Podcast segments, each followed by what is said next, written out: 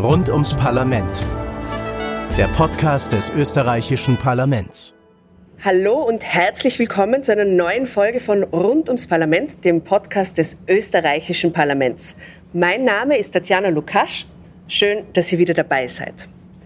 Wer von euch in den vorangegangenen Folgen dabei war, der weiß, dass ich seit geraumer Zeit den verschiedensten Gästen Fragen zum Föderalismus stelle. Das klingt dann ungefähr so wie, ist unser Bundesstaat entstanden? Wie funktioniert er? Welche Kritikpunkte gibt es an diesem System? Und wie kann man unseren Bundesstaat weiterentwickeln? Und anhand der Antworten haben wir tief geblickt in den Maschinenraum des österreichischen Bundesstaates. Jetzt in dieser Folge richten wir den Blick aber nach außen. Wir schauen uns an, wie sich Österreich in ein noch größeres Staatenbündnis einreiht und, ja, jetzt richtig geraten, die Rede ist von der Europäischen Union. Ich will heute wissen, wie funktioniert das Zusammenspiel in der Praxis, wenn die EU Gesetze und Richtlinien erlässt, die in den folgenden Jahren von den Mitgliedstaaten umgesetzt werden müssen.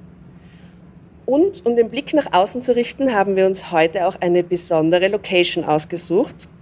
Wir sitzen hier auf der sogenannten Hofburgterrasse des Parlamentsgebäudes mit traumhaftem Blick auf die Hofburg. und wir können genau hinschauen. Und was erspähen wir da? Ah, die Fahne der Europäischen Union auf dem Dach des Parlamentsgebäudes.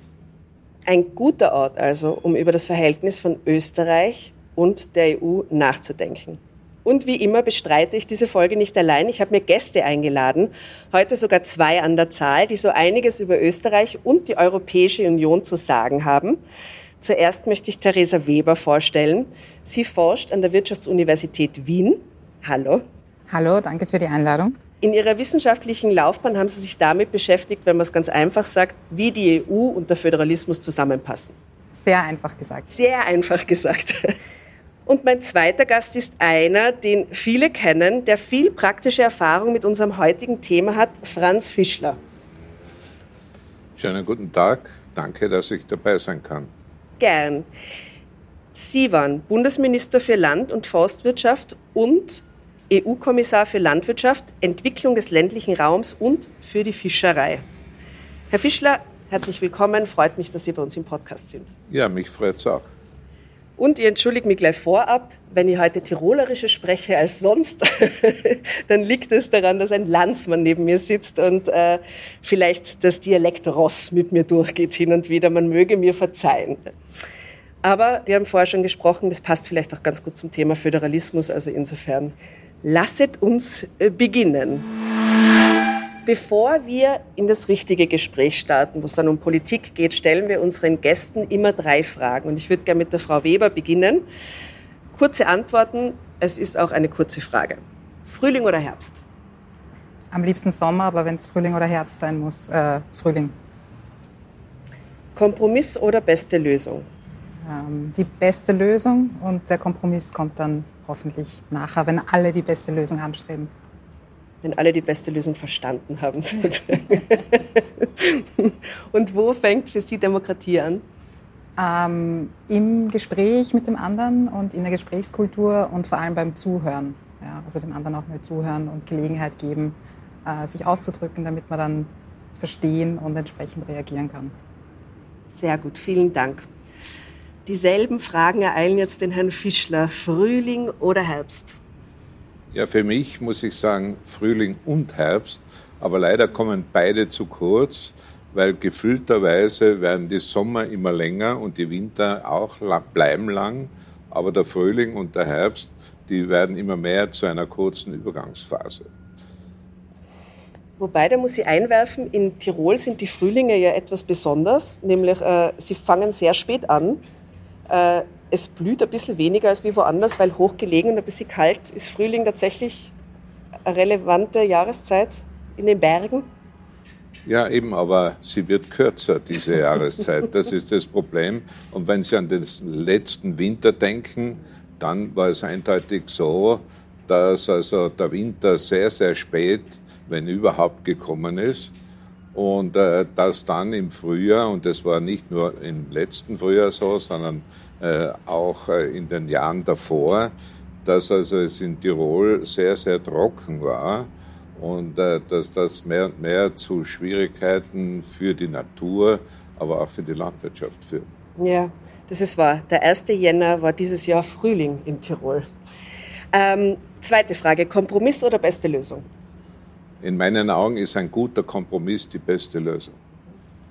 Und das ist insbesondere auf der europäischen Ebene so und auch wichtig. Und wo fängt für Sie Demokratie an? Äh, die Demokratie fängt für mich an zu Hause am Wohnzimmertisch, äh, wenn ich mit meinen Kindern und Enkeln diskutiere, ja, äh, weil da fallen also die sozusagen essentiellen Entscheidungen, nämlich was gibt es zum Essen, was machen wir morgen, wo fahren wir am Wochenende hin und, und, und. Die essentiellen Entscheidungen. Sehr gut. Dann gehen wir zum essentiellen Thema für diesen Staat zumindest. Ja. Ähm, Föderalismus und die EU. Also, in den vergangenen Folgen haben wir ganz viel darüber gesprochen, was ist ein föderaler Staat, was macht den aus. Und nun ist Österreich aber nicht nur ein Bundesstaat, sondern er ist auch Mitglied der Europäischen Union. Könnte mir einer von Ihnen beiden mal erklären, mir und den Hörerinnen und Hörern, was ist die EU überhaupt? Vielleicht Frau Weber. Ja, also ähm, zunächst mal sei vorangestellt, dass es eben auch wissenschaftlich umstritten ist, wie die EU einzuordnen ist. Es gibt viele Gemeinsamkeiten mit Bundesstaaten, es gibt aber auch ein paar Unterschiede. Ähm, eine Gemeinsamkeit ist zum Beispiel, dass so wie die Bundesländer über den Bundesrat bei der Gesetzgebung in Österreich mitwirken können, ähm, auch die ähm, Mitgliedstaaten über den Rat der Europäischen Union bei der Gesetzgebung auf EU-Ebene mitwirken können. Eine weitere strukturelle Ähnlichkeit ist, dass es eine Kompetenzverteilung gibt. Das heißt, dass genau geregelt ist, für welche Aufgaben ist die Europäische Union sozusagen als zentraler Gesetzgeber zuständig und für welche Aufgaben sind weiterhin größtenteils autonom die Mitgliedstaaten zuständig. Das gibt es auch in Österreich, das gibt es auch im österreichischen Bundesstaat. Eine Kompetenzverteilung zwischen Bund und Ländern. Und eine weitere Gemeinsamkeit, die für mich besonders spannend ist, ist, dass es eben auch eine Gerichtsbarkeit gibt, die letzten Endes darüber entscheidet, ähm, wenn es einen Streitfall gibt, äh, wer denn jetzt wirklich zuständig ist. In Österreich, das haben die Hörerinnen vielleicht schon in einer anderen Folge gehört, ist das der Verfassungsgerichtshof. Auf europäischer Ebene wäre das ähm, eben der Europäische Gerichtshof.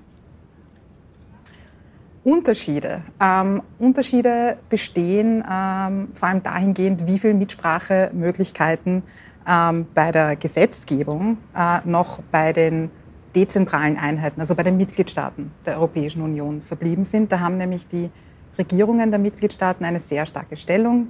Sie sind Co-Gesetzgeber als Rat der Europäischen Union, gemeinsam mit dem Europäischen Parlament.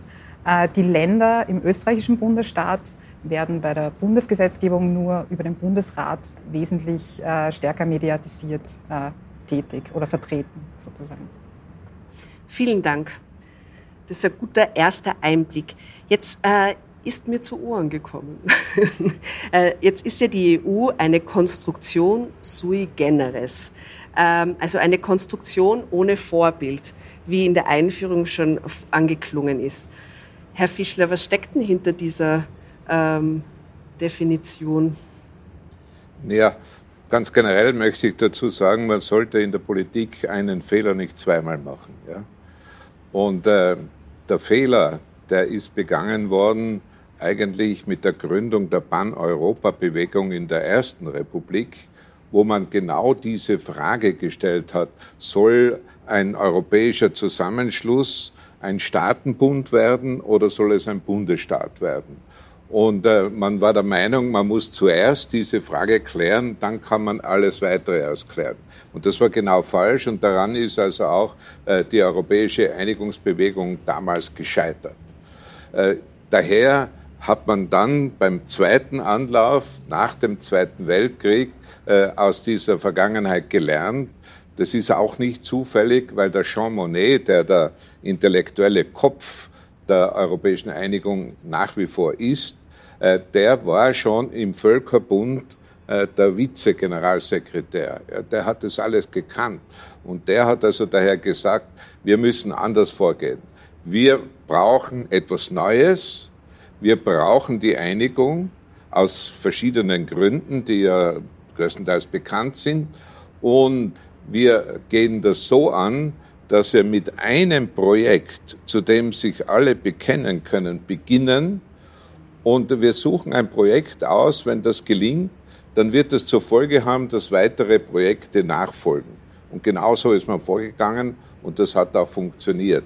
Und deswegen sollten wir nicht jetzt also anfangen, diese Entweder-oder-Diskussion, äh, sondern wir sollten das, was wir jetzt mittlerweile in den 70 Jahren geschaffen haben, weiterentwickeln. Frau Weber nickt. Ist das auch Ihre Meinung? Ja, ähm, also ich kann dazu nur sagen, die, die Einordnung als sui generis, also als Organisation eines ganz eigenen Typus, den es sonst nirgendwo gibt, die ist ja nur ein Hilferuf sozusagen der, der Wissenschaft, die damit sagt, wir wissen eigentlich nicht, was die Europäische Union ist.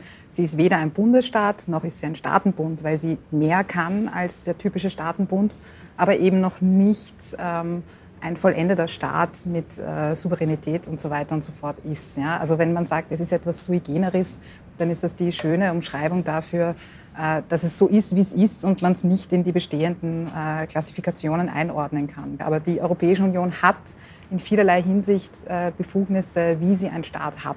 Ja, und dass es so wichtig ist, dass es vor allem den Mitgliedstaaten so wichtig ist zu betonen, dass die Europäische Union noch kein Staat, also vor allem noch kein Bundesstaat ist das ist halt einfach ähm, darin begründet, dass die Mitgliedstaaten ihre eigene staatliche Souveränität nicht aufgeben wollen. Ja? Aber wenn man ehrlich spricht, dann muss man sagen, dass die Europäische Union in ganz vielen Punkten so agiert wie ein Staat, wie ein Bundesstaat.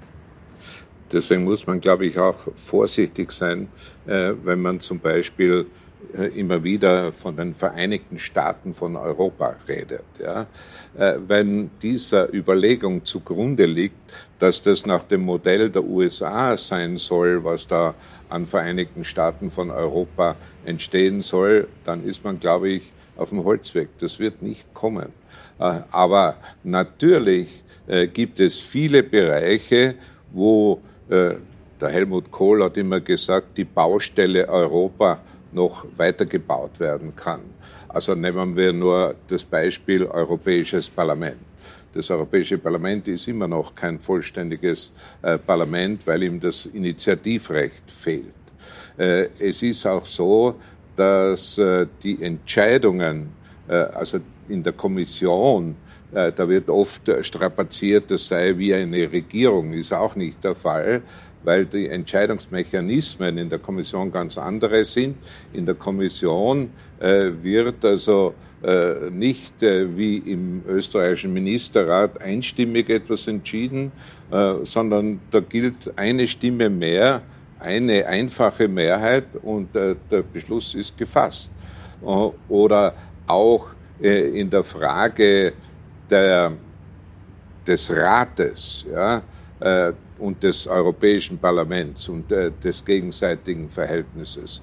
Da ist es auch so, dass eben eigentlich immer noch äh, dominanter als das Parlament der Rat ist, also die Zusammenkunft der Mitgliedstaaten, wobei es da dann noch unterschiedliche Räte gibt. Wenn wir jetzt bei dem Verhältnis zwischen den Mitgliedstaaten gelandet sind, sage ich jetzt mal äh, ganz pauschal, ich möchte darauf hinweisen, dass der Herr Fischler das Hirn der EU mitgebracht hat. Ähm, so hat er es äh, vorgestellt, dieses Buch. Ähm, welches Buch haben Sie denn da mitgebracht? Na, das sind eigentlich nur, das ist nur der Text der derzeit gültigen europäischen Verträge. Mhm. Das ist also die Rechtsbasis für alles, was in der EU passiert. Mhm. Und das sind genau genommen zwei Verträge. Der eine Vertrag bezieht sich auf äh, die EU als solche und das andere äh, beschäftigt sich mit der Funktionsweise der EU. Also wie wird das Verhältnis zwischen den Mitgliedstaaten der EU jetzt geregelt? Gebe es mal als erstes an die Frau Weber. Ja, also geregelt wird es in den vom Herrn Fischler schon genannten Verträgen. Ähm, und er hat gesagt, das ist das Hirn der EU. Man könnte auch die Frage stellen, ist es nicht vielleicht eher das Herz der EU? Und das ähm, das passt dann auch wieder zu der Frage Bundesstaat oder Staatenbund, weil äh, es gab ja damals, bevor die Verträge in der jetzigen Fassung beschlossen wurden, äh, die Idee, einen Verfassungsvertrag äh, zu beschließen. Da gab es ziemlich viel Opposition von den Mitgliedstaaten, weil einfach, vereinfacht ausgedrückt, viele Mitgliedstaaten nicht wollten, dass die EU etwas hat, was formell Verfassung heißt, weil das halt die EU wieder einen weiteren Schritt näher ähm, an einen Staat äh, rücken würde. Ähm, wie das Verhältnis der Mitgliedstaaten zueinander und zur EU geregelt ist, ähm, ja, das ist jetzt eine sehr, sehr allgemeine Frage. Also das Wichtigste ist aus meiner Sicht mal die Kompetenzverteilung, in der eben genau geregelt ist, in welchen Bereichen darf die Europäische Union tätig werden, ähm, vor allem in welchen Bereichen darf sie tätig werden, ohne dass die Mitgliedstaaten weiterhin Kompetenzen haben. Das ist der sogenannte Bereich der ausschließlichen Kompetenzen ähm, zum Beispiel Außenhandel. In welchen Bereichen gibt es geteilte Zuständigkeiten oder konkurrierende Zuständigkeiten, also Bereiche, wo ähm, der europäische Gesetzgeber tätig werden darf, ähm, aber weiterhin zumindest insoweit, als der Gesetzgeber nicht tätig wird, eine Zuständigkeit der Mitgliedstaaten besteht und welche Bereiche bleiben bei den Mitgliedstaaten. Ähm, da finden sich also Regelungen darüber, ähm, ob die Europäische Union ein Klimaschutzgesetz erlassen darf oder ein Renaturierungsgesetz erlassen darf. Natürlich steht in den Verträgen nicht drinnen, die Europäische Union darf das, aber es werden Kompetenzbereiche abgesteckt, in denen die Union tätig werden darf. Ähm, und abgesehen von dieser Kompetenzverteilung, die, die sehr zentral ist, ist natürlich auch genau geregelt, wie die einzelnen Organe und äh, Institutionen der Europäischen Union mal zusammengesetzt sind und dann eben auch äh, funktionieren und miteinander kooperieren. Ähm, der Herr Fischler hat vorher schon die Kommission angesprochen und gemeint, äh, es ist nicht ganz treffend, die mit einer, mit einer Regierung oder mit einer Regierung, wie wir sie in Österreich kennen, äh, gleichzusetzen. Äh, da kann ich mich auch äh, anschließen. Es ist ja auch immer noch so, dass jeder Mitgliedstaat einen Kommissar oder eine Kommissarin entsendet. Es wäre ungefähr so, als würde in Österreich die Bundesregierung aus neun Bundesministern und Bundesministerinnen äh, aus den Landeshauptleuten bestehen. Aus den Landeshauptleuten bestehen, zum Beispiel. Genau, ja. Ähm, natürlich spielen die Bundesländer informell äh, bei der Regierungsbildung auch in Österreich eine Rolle. Aber es ist jetzt keine fixe Regelung, dass jedes Bundesland äh, einen Bundesminister entsendet und dass es auf jeden Fall neun Bundesministerien geben muss, ganz egal, wie dann die Ressorts aufgeteilt sind. Aber sowas gibt es eben ähm, im Rahmen der Europäischen Union äh, schon noch. Mhm. Bitte, Herr Fischler. Ich möchte da noch eines anfügen, damit man also auch die Problematik ein bisschen noch direkter erleben kann. Ja. In, den, in dem Vertrag steht schon längst, dass also nicht jeder Mitgliedstaat einen Kommissar entsendet, sondern dass die Zahl der Kommissare nur der Hälfte der Mitgliedstaaten entspricht. Daher muss jetzt Nachdem man das aber immer noch nicht durchführen will, muss jetzt jedes Mal, nächstes Jahr werden wir das wieder erleben, äh, wenn eine neue Kommission beginnt, ein einstimmiger Beschluss der Regierungschefs gefasst werden, dass man diesen Vertragsartikel nicht anwendet. Ja? Und eine zweite Sache, glaube ich, äh, die äh, wichtig ist zu wissen, wie die Frau Weber richtigerweise angeführt hat, man hat die Absicht gehabt, einen sogenannten Verfassungsvertrag, weil Verfassung wollte man es von vornherein nicht nennen, also einen Verfassungsvertrag zustande zu bringen. Der ist auch im sogenannten Konvent ausverhandelt worden, ist aber dann gescheitert an äh, zwei äh, an, an, zwei Referenten, insbesondere in Frankreich, aber auch in, in Irland, und äh, ist daher nicht zustande gekommen. Äh, dann hat man äh, gewissermaßen äh, aus diesem Entwurf des Verfassungsvertrags den Lissabon-Vertrag, also den jetzt gültigen Vertrag gemacht. Den Sie beide als Herz oder Hirn äh, was, hat man da, mhm. äh, was hat man da gemacht? 90 Prozent der Bestimmungen sind gleich geblieben. Mhm. Nur, man hat alles herausgestrichen, was äh, irgendwie nach nationalen Verfassungen riecht. Also zum Beispiel, es darf nach wie vor ein europäisches Gesetz nicht Gesetz heißen. Das ist nicht vorgesehen, sondern äh, wenn es ein direkt anzuwendendes Gesetz ist, muss es Verordnung heißen und wenn es zunächst in nationales Recht transformiert werden muss, äh, dann muss es Richtlinie heißen. Oder das geht so, äh, könnte ich viele Beispiele aufzählen, das geht sogar so weit, dass man in den Lissabon-Vertrag hineingeschrieben hat, man darf äh, die Europahymne nur spielen, also man darf nur die Melodie spielen, Text darf es keinen dazu geben. Ja. Und so gibt es noch viele andere solche Beispiele. Also das heißt, die Mitgliedstaaten sind nach wie vor äh, ziemlich allergisch dagegen, dass also äh, Dinge zu sehr vergemeinschaftlicht werden. Mhm, das und kommt alles aus einer Angst heraus. Das kommt aus der Sorge heraus, dass sie zu sehr an Bedeutung und Macht verlieren. und dann muss man also noch eines sehen, weil das ist im Zusammenhang mit unserer Föderalismusdebatte wichtig. Ja. Wenn man nämlich den Blick nach außen richtet und nach Europa schaut, dann kann man sehr schnell feststellen, dass eigentlich föderalistische Staaten äh, innerhalb der Europäischen Union ein Minderheitenprogramm sind. Ja. Echte föderalistische Staaten mit einer eigenen äh, Länderverfassung, mit eigenen Länderparlamenten gibt es eigentlich nur, ja, gibt's nur in drei Mitgliedstaaten. Ja, das in Belgien, in Österreich und in Deutschland. Alles andere ist nicht auf derselben Ebene. Das kommt wieder darauf an, wie man Föderalismus definiert und wie man Bundesstaat äh, definiert. Ähm, darüber kann man, könnte man eine Habil schreiben. Äh, aber ähm, es stimmt, die, die Sie haben recht. Die ist schon geschrieben, diese Habil. Die, die ist schon geschrieben, ja. äh, aber Sie haben recht, ja. Also Österreich, Deutschland, Belgien sind die einzigen Staaten in der EU, die sich selbst als Bundesstaaten bezeichnen. Es gibt schon noch andere äh, Formen von Föderalismus in Spanien, in Italien, gewisse Autonomie. Äh, Rechte, die da den sogenannten Provinzen oder Regionen eingeräumt werden. Aber diese spezifische Ausstattung eines Landes äh, mit einer eigenen Verfassung, ähm, also dieser Anspruch der Länder, auch Staatlichkeit zu haben, die gibt es nur in den drei Staaten Belgien, ähm, Österreich und Deutschland. Und das macht natürlich das Zusammenspiel mit der Europäischen Union, die selbst wiederum föderal ist, aber noch nicht ganz ein Bundesstaat, äh, noch mal komplexer und schwieriger. Ich möchte jetzt ein Schlagwort reinwerfen. Was ist das Subsidiaritätsprinzip? Bitte. Ja, also äh, kurz, äh, kurz gefasst ist das Subsidiaritätsprinzip ein Prinzip, wonach immer die unterste Einheit, die sozusagen kleinste Einheit, die noch in der Lage ist, eine Aufgabe gut zu bewältigen, diese Aufgabe bewältigen soll. Und aus rechtlicher Perspektive und vor allem mit Blick auf die EU ist das Subsidiaritätsprinzip im Herz oder im Hirn der EU verankert, äh, in den Verträgen. Dort ist explizit geregelt, dass die Europäische Union zumindest in den meisten Kompetenzbereichen nur dann tätig werden soll, wenn und insoweit sie besser in der Lage ist, ein Ziel zu erreichen als die Mitgliedstaaten. Ja, also ist jetzt nicht ganz genauso, wie es drinnen steht, aber so Pi mal Daumen.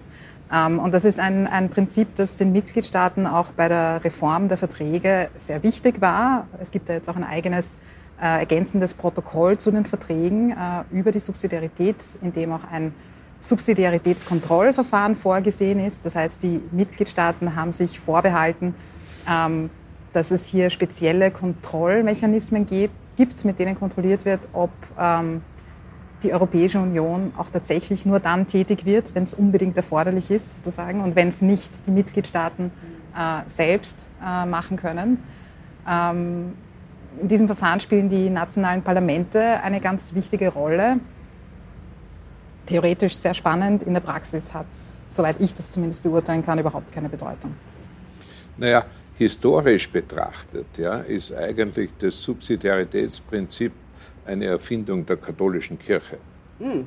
und ist erstmals explizit erwähnt in der Enzyklika äh, Quadragesimo Anno. Was da festgelegt wurde, ist genau das Prinzip, das die Frau Weber hier erklärt hat, das aber nach dem Verständnis ein Prinzip ist, das nicht von oben nach unten geht, sondern von unten nach oben geht. Also zunächst einmal soll im Familienverband möglichst viel geregelt werden und was man dort nicht regeln kann, geht dann auf die nächste Ebene der Gemeinde und dann weiter äh, nach, äh, zum Staat und zur Europäischen Union und dazwischen eben in Österreich oder Deutschland auch zu den Ländern. Ja. Klingt so, ja gescheit. So ist das System aufgebaut.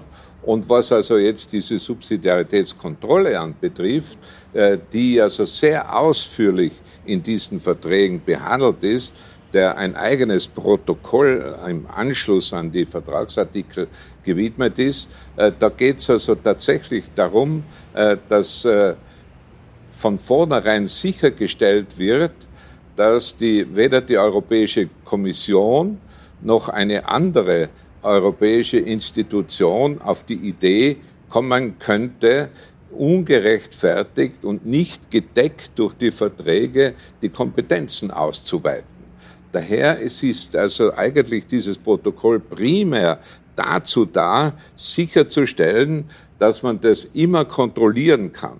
Und es muss also auch bei jedem gesetzlichen Vorschlag, den die EU macht, muss also gleichzeitig im Begleittext erklärt werden und begründet werden, warum äh, also hier das Subsidiaritätsprinzip nicht verletzt wird und warum äh, eine Regelung äh, entweder in die ausschließliche Kompetenz der EU fällt oder eben in eine gemeinschaftliche Kompetenz. Und im Falle der gemeinschaftlichen Kompetenzwahrnehmung äh, muss also der Nachweis geführt werden, dass mit Hilfe dieser europäischen Regelung ein Sachverhalt besser äh, geregelt und gelöst werden kann, als wenn das jeder Mitgliedstaat für sich selber machen würde.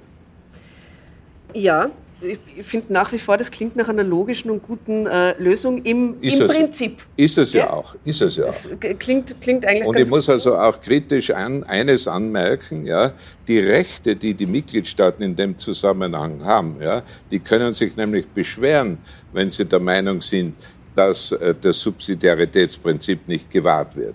Und äh, man muss leider feststellen, dass eigentlich die Mitgliedstaaten ziemlich wenig von diesem Recht Gebrauch machen. Mm. Ja, das Problem ist vielleicht auch, dass es keine einfache Frage ist. Ja? Es ist nicht einfach zu beurteilen, ähm, was sind denn überhaupt die Auswirkungen eines gesetzlichen Vorhabens oder eines EU-Vorhabens. Welche Ziele werden verfolgt? Können die wirklich auf EU-Ebene besser verwirklicht werden als auf mitgliedstaatlicher Ebene? Ähm, im, Im Subsidiaritätskontrollverfahren im Rahmen des ähm, Rechtsetzungsverfahrens auf europäischer Ebene haben die nationalen Parlamente wenn ich es richtig im Kopf habe, acht Wochen Zeit, um da eine Stellungnahme abzugeben. Ja? Das ist einfach unheimlich kurz, wenn man bedenkt, dass äh, die meisten Parlamente äh, in den EU-Mitgliedstaaten nicht nur die Aufgabe haben, Subsidiaritätskontrolle zu machen, sondern die haben natürlich ganz viele andere Aufgaben, die für sie äh, wesentlicher sind, prioritärer sind. Ja? Ähm, mhm. Mal abgesehen davon, dass selbst wenn es sozusagen dann eigene Stabstellen gibt, die das machen, das sind eben sehr komplexe Beurteilungen. Ja? Ähm, naja, man muss aber schon berücksichtigen, dass diese Stellungnahme, von der Sie reden, die, äh, die ist ja abzugeben, bevor überhaupt ein Vorschlag von der Kommission beschlossen wird. Es gibt ja dann noch genügend Möglichkeiten, wenn der Vorschlag auf dem Tisch liegt, dass die Mitgliedstaaten im Rat, in den Ratsarbeitsgruppen oder auch im Europäischen Parlament, äh, die den Vorschlag auch unter den Gesichtspunkt der Subsidiarität auf den Prüfstand stellen. Nicht? Also das ist ja, damit ist ja die Diskussion noch nicht zu Ende, was da im Vorfeld eines Vorschlages passiert. So, jetzt haben wir ganz viel über die theoretischen Hintergründe, Grundlagen, den Vertrag von Lissabon, das Subsidiaritätsprinzip gehört. Jetzt ist es Zeit, das Ganze anhand eines praktischen Beispieles darzustellen. Und dafür habe ich folgendes Gedankenexperiment vorbereitet. Liebe Hörerinnen und Hörer, schließt eure Augen. Wir sind in Österreich. Weite, unverbaute Felder und Wiesen erstrecken sich vor eurem inneren Auge. Und Achtung, jetzt wird es ein bisschen aufregend. Laut europäischem Recht soll nun in den nächsten sechs Jahren der Anteil an erneuerbaren Energien im europäischen Energiemix beinahe verdoppelt werden. Für alle, die es ganz genau wissen wollen, das Ziel lautet 42,5 Prozent der in der Europa hergestellten Energie soll aus erneuerbaren Quellen stammen, zum Beispiel durch den Ausbau von Windrädern. Noch ein Detail, bevor wir uns in das äh, Experiment stürzen. Stichwort Bauen. Die Raumordnung, da wissen Sie, Herr Fischler, sicher aus dem FF. Die Raumordnung in Österreich ist Ländersache und dabei geht es um die planmäßige Ordnung und Entwicklung der Regionen und die Flächennutzung, also darum, was, wo, wie gebaut werden darf. Also die Felder, die Wiesen und nun die Windräder. Wir stellen uns vor, ähm, der österreichische Bund soll die EU-Vorgaben bis 2030 erfüllen in allen Bundesländern sollen mehr Windräder gebaut werden. Aber ein Bundesland wehrt sich dagegen und würde gern die Raumordnungskarte ziehen. Was passiert dann, äh, wenn ein Bundesland sich dagegen entscheidet zwischen EU, Bund und diesem Bundesland? Also Vielleicht also Sie haben jetzt die, die Frage sehr aufwendig gestellt. Mhm. Die, die Antwort ist eigentlich sehr, sehr simpel. Ja? Äh, weil das Gegenüber der Europäischen Union, in diesem Fall des Exekutivorgans der Europäischen Union, nämlich der Europäischen Kommission, ist der jeweilige Mitgliedstaat. Und es ist dann die Aufgabe des Mitgliedstaats, dafür zu sorgen, dass er das, äh, was in Brüssel meistens unter seiner Zustimmung beschlossen worden ist, ist auch in seinem Land umgesetzt wird. Also wenn also jetzt in Österreich konkret die Raumordnung Landessache ist, dann ist es also eine österreichische Angelegenheit, da mischt sich die Europäische Union überhaupt nicht ein. Aber wenn äh, die Zusage, die Österreich gemacht hat, dass ein gewisser Prozentsatz erneuerbare Energie, in welcher Form auch immer, das müssen ja nicht nur Windräder sein, äh, äh, bis zum Jahr 2030 realisiert wird, dann ist also zunächst einmal abzuwarten, wie der Stand im Jahr 2030 sein wird. Und wenn das nicht oder nur teilweise umgesetzt wurde, dann hat äh, die Europäische Kommission das Recht, diesen Mitgliedstaat vor dem EuGH zu klagen. Wegen Nichtumsetzung von europäischem Recht. Und dann kann drohen die Geldstrafe. Nein, nicht so schnell. Dann stellt der Europäische Gerichtshof äh, in diesem Falle zunächst einmal, und das kann Jahre dauern, bis das soweit ist, äh, zunächst einmal äh, fest, dass das stimmt, dass also europäisches Recht nicht umgesetzt wurde. Und dann braucht es ein zweites Verfahren vor dem EuGH, in dem dann eine Sanktion fixiert wird. Allerdings, wenn das passiert, dann wird es schnell teuer. Jetzt nehmen wir an, das dauert bis 2036. Hin und her geht's. Und bis dahin hat das Bundesland diesen Ausbau geschafft, aber es ist sechs Jahre verspätet. Was ist dann? Und dann ist es trotzdem Nix. sechs Jahre verspätet, ja. Also okay. ich meine, beim, beim Klimaschutz gibt es dann noch andere, andere Mechanismen, die greifen könnten. Ähm, aber ja, nix. Ja. Und der Herr Fischler hat das schon sehr schön äh, aufgegliedert. Also ich behelfe immer damit, dass ich sage, das eine ist die Republik Österreich, die in der Europäischen Union als einheitlicher Staat auftritt, als Mitgliedstaat. Und das andere sind eben Bund und Länder. Ja. Ähm, jetzt werden meistens die Organe des Bundes, also zum Beispiel die Bundesregierung, die Bundesminister, Bundesministerinnen, für die Republik Österreich tätig. Ja. Ähm, aber gegenüber der EU äh, wird das nicht aufgeteilt in, in Bund und Länder. Also das müssen sich Bund und Länder schon untereinander ausmachen. Dass das nicht immer einfach ist, dazu braucht man gar kein Gedankenexperiment. Also der Fall, den Sie äh, geschildert haben, der ist ja eigentlich sogar Realität. Ja? Es gibt ein, ein Bundesgesetz, mit dem versucht wird, die Raumordnungsvorgaben für Windkraftanlagen, äh, ich sage jetzt mal, sehr untechnisch auszuhebeln. Ja? Und ob das kompetenzkonform ist, also ob das mit der Kompetenzverteilung in Einklang steht, ähm, das wird letzten Endes der Verfassungsgerichtshof entscheiden. Aber das resultiert genau daraus, dass es eben unionsrechtliche Vorgaben gibt. Und die müssen irgendwie umgesetzt werden. Und der Bund versucht eben das Seinige, um das zu tun. Ähm, letzten Endes, äh, wenn das nicht verfassungskonform ist, müsste eben die Verfassung geändert werden. Ähm, ja, der Bundesstaat macht es da nicht unbedingt einfacher. Und dann müssen Sie noch etwas bedenken, äh, nämlich dieses Verfahren, von dem ich gesprochen habe, der Klage vor dem EuGH, das ist in den Verträgen eine Kannbestimmung. Also die Europäische Union ist nicht verpflichtet, in jedem Fall zum EuGH zu gehen. Äh, es ist auch so, dass also zurzeit einige hundert Verfahren anhängig sind beim EuGH diesbezüglich. Aber eben, wie gesagt, äh, die können oft fünf und, und noch mhm. länger Jahre dauern. Mhm. Interessant ist in dem Zusammenhang vielleicht auch, auch wenn die Nichtumsetzung oder die Verletzung von Unionsrecht auf die Länder zurückzuführen ist, muss letzten Endes doch der Bund das vor dem Europäischen Gericht zu verteidigen, selbst wenn äh, die Bundesregierung oder einzelne Bundesminister, Bundesministerinnen da vielleicht auch ganz andere politische Ansichten zum Unionsrecht haben. Jetzt haben wir über die Länder gesprochen und wir haben so ein bisschen aus der Perspektive der EU gesprochen. So, was kann die EU tun? Aber was können denn die Länder tun, wenn die EU etwas verordnet, was ihnen gar nicht passt? Was haben die dafür Handhabe? Was ist verfassungsmäßig möglich? Es sind einige Möglichkeiten vorhanden. Eine Möglichkeit ist, äh, dass ja die föderal organisierten Mitgliedstaaten ein Zweikammersystem haben. Das heißt, wir haben also den Nationalrat und den Bundesrat. Ja. Also in diesem Fall äh, in Bezug auf das mögliche Verfahren, von dem wir vorhin gesprochen haben, also Subsidiaritätsverletzungsverfahren, kann jede der beiden Kammern, kann also auch die Länderkammer äh, eine entsprechende Eingabe machen. Das ist einmal eine Möglichkeit. Eine zweite Möglichkeit ist, dass die äh, Regionen gemeinsam äh, eine Sache an die europäischen Institutionen herantragen. Das geschieht in der Regel über den sogenannten Ausschuss der Regionen. Ja?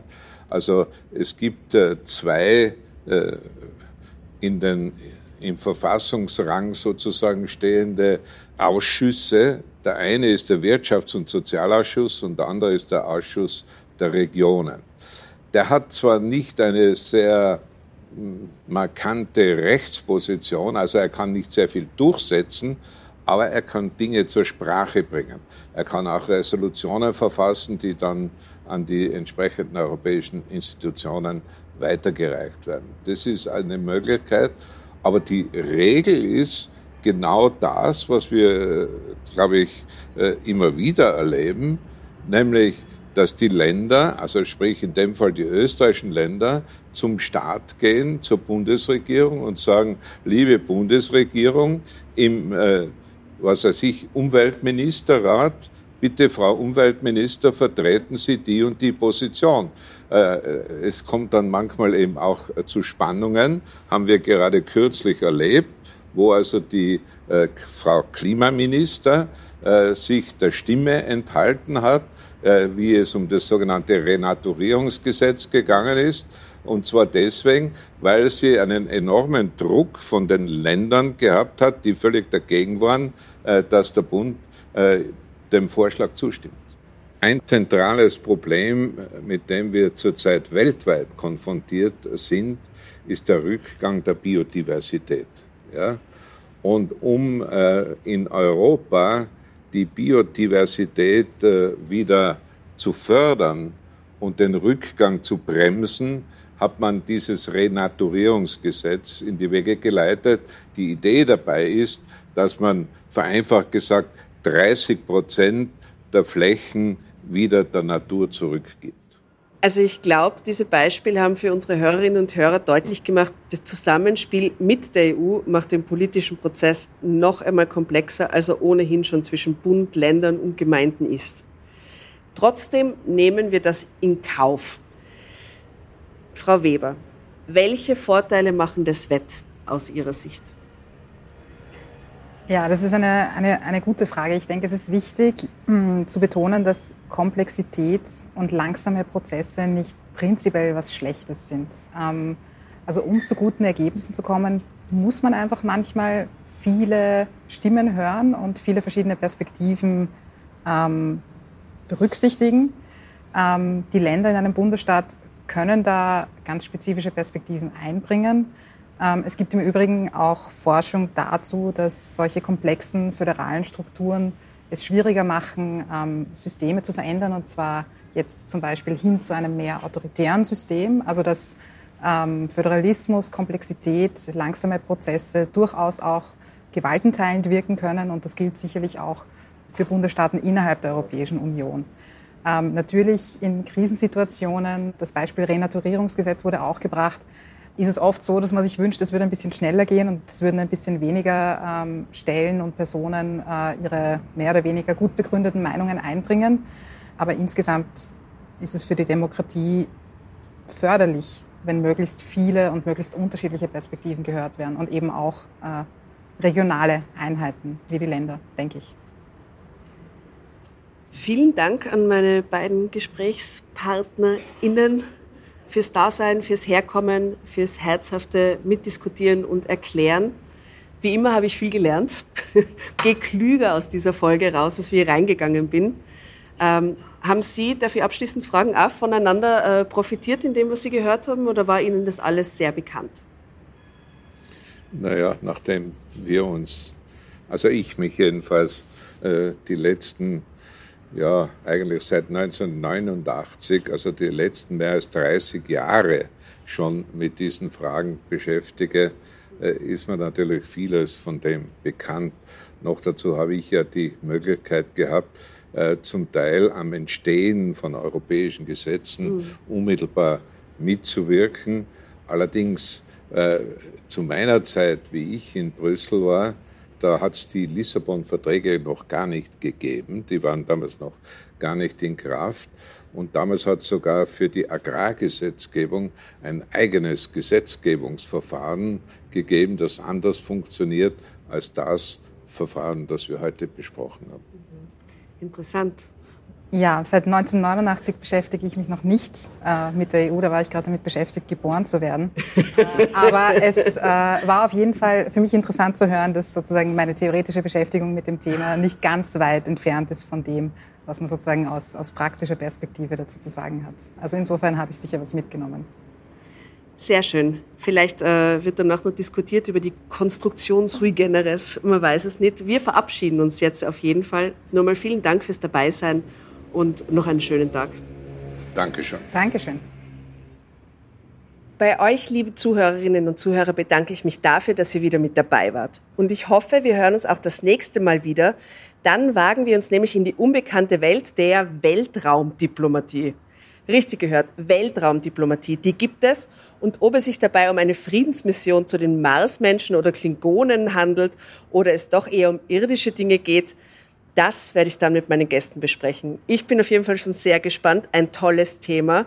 Und wenn euch diese Folge gefallen hat, dann empfehlt sie gerne weiter und abonniert am besten auch gleich unseren Podcast.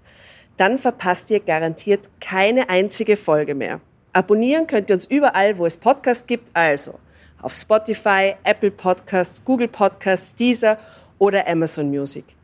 Jede Menge Informationen und Angebote rund um das österreichische Parlament und zu unserer Demokratie findet ihr auf unserer Website www.parlament.gv.at und den Social-Media-Kanälen des Parlaments. Falls ihr Fragen, Kritik oder Anregungen zum Podcast habt, dann schreibt uns gerne eine E-Mail an podcast.parlament.gv.at. Also, ich freue mich schon sehr auf die nächste Folge mit euch. In diesem Sinne sage ich vielen Dank fürs Zuhören. Mein Name ist Tatjana Lukasch. Wir hören uns. Rund ums Parlament. Der Podcast des österreichischen Parlaments.